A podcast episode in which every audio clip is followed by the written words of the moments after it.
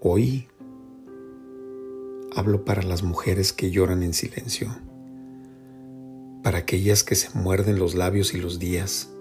para llenarse de coraje y continuar, por las que sonríen sin decir que tienen miedo, que llevan el corazón destrozado,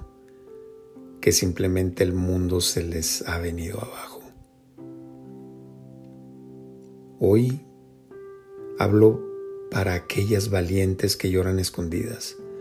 mordiendo la almohada cada noche porque no hay palabras que sean escuchadas, porque no hay un llanto que sea comprendido, por las que batallan con las exigencias de estos días, por esas que luchan por ser buenas madres, esposas, trabajadoras, independientes y desean verse bellas frente al espejo, todo al mismo tiempo por las que han dejado todo por ir detrás de un amor que al final terminó en nada, por las que renuncian a sus sueños, por entregarse a los sueños de sus hijos o de sus parejas, por las que desean no ser vistas como objetos, como inútiles, y quieren demostrar sus capacidades, pero el mundo les cierra las puertas por las que caminan erguidas por la calle, saludando con tranquilidad, cuando por dentro quisieran gritar que el mundo les duele,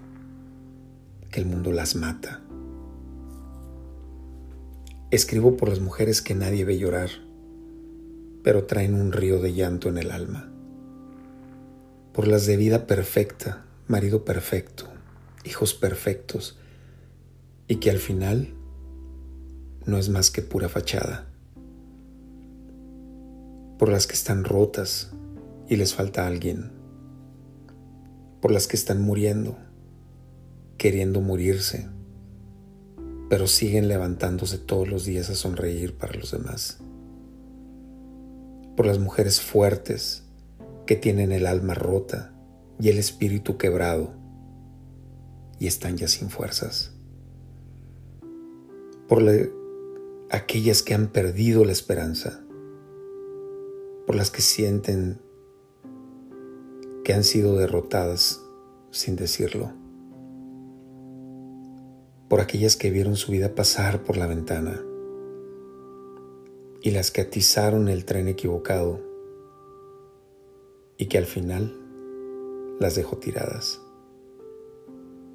por las que quieren dejar de llorar, pero no pueden Hoy hablo con ellas y por ellas.